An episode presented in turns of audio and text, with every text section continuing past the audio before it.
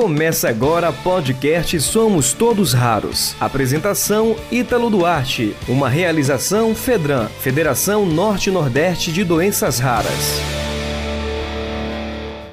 Está no ar boletim semanal de notícias do podcast Somos Todos Raros, referente à semana do dia 10 ao dia 17 de setembro. Chegando com a primeira notícia, apresentadas emendas à medida provisória que altera a atualização do rol da ANS. Deputados e senadores apresentaram 68 emendas à medida provisória 1067/2021, que altera a lei número 9656 de 3 de junho de 1998, para dispor sobre o processo de atualização das coberturas no âmbito da saúde suplementar. Dessas, 18 pretendem alterar a composição da Comissão de Atualização do Rol de Procedimentos e Eventos em Saúde Suplementar. O uso medicinal da cannabis no tratamento de doenças raras ainda é um tabu. Foi a primeira vez que o Cauã deu um sorriso. Antes disso, a gente nunca tinha visto ele sorrir. Afirma Tarine Nascimento, mãe do menino de 3 anos, portador de uma síndrome rara, chamada Aicard Gutierrez, que há pouco mais de dois anos faz o uso do cannabis medicinal. Os sintomas da síndrome já se manifestam nos primeiros dias de vida, e no caso do Cauã foi diagnosticada com uma hemorragia cerebral, dois tumores no cérebro, um início de hidrocefalia e diversas calcificações. Formações conforme conta Tarim.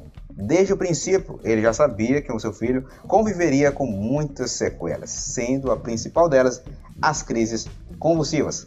Os medicamentos contra convulsões começaram a ser ministrados ainda na UTI neonatal, onde Cauã permaneceu 73 dias após o nascimento. Segundo Tarini, eram oito medicamentos que não apresentavam o resultado esperado, pelo contrário, pareciam piorar o quadro. Na procura por um tratamento eficaz para seu filho, Tarini começou a pesquisar, por conta própria, os efeitos da cannabis com medicação contra crises convulsivas, conhecendo mais sobre o uso e ouvindo relatos das famílias que haviam tido sucesso, ela decidiu apostar.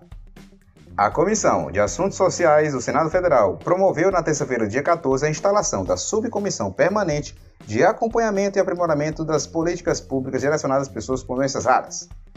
E também foi realizada a instalação da Subcomissão Temporária de Assuntos Sociais das Pessoas com Deficiência e a eleição dos respectivos presidentes e vice-presidentes. Após a reunião da instalação da comissão, a CAS realizou uma reunião deliberativa que esteve como pauta a votação que foi adiada o parecer favorável do senador Eduardo Girão ao projeto de lei 4.691-2019, que pretende tornar obrigatória a notificação de doenças raras. Pit Stop da Inclusão marca o Dia Nacional da Luta da Pessoa com Deficiência em Natal. A comemoração do Dia Nacional de Luta da Pessoa com Deficiência foi antecipada para o dia 18, no sábado, em Natal, e contou com um pit stop da inclusão.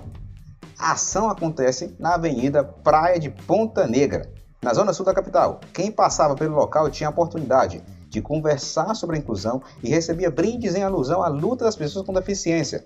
A programação contou com a presença de 15 associações e ONGs que militam em prol das pessoas com autismo, síndrome de Down, deficiência visual, doenças raras, entre outras. Iluminação verde chama a atenção para a distrofia muscular.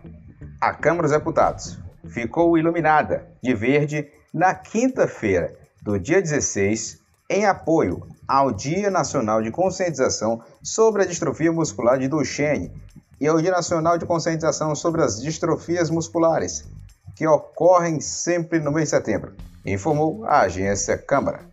As distrofias musculares formam um grupo de mais de 30 doenças. Estima-se que haja mais de 104 mil pessoas no Brasil com algum tipo de distrofia muscular. A doença é caracterizada pela fraqueza progressiva da musculatura esquelética, com prejuízo para os movimentos foi realizada a instalação da Subcomissão Permanente de Doenças Raras e da Subcomissão Temporária de Pessoas com Deficiência. A Comissão de Assuntos Sociais do Senado Federal realizou, na terça-feira, dia 14, a reunião de instalação da Subcomissão Permanente de Acompanhamento e Aprimoramento das Políticas Públicas direcionadas às pessoas com doenças raras. A senadora Mara Gabrilli, do PSDB de São Paulo, foi eleita a presidente da Subcomissão Permanente de Doenças Raras e o senador Flávio, vice-presidente. A senadora Mara Gabrilli, que propôs a criação da subcomissão através do requerimento 1/2021 e também coordenou a subcomissão em 2019, ressaltou que a pauta das subcomissões estão interrelacionadas e são de grande importância para aprimorar as políticas públicas para as pessoas com doenças raras e deficiência. Senado Federal promoveu na terça-feira, dia 14, às 11 horas, a instalação da subcomissão permanente de acompanhamento e aprimoramento das políticas públicas direcionadas às pessoas com doenças raras. Após a reunião da instalação da subcomissão, está prevista a realização de uma reunião deliberativa. Está na pauta o projeto de lei 4691/2019 que pretende tornar obrigatória a notificação de doenças raras. Você ouviu o podcast Somos Todos Raros. Apresentação Ítalo Duarte. Uma realização Fedran, Federação Norte-Nordeste de Doenças Raras.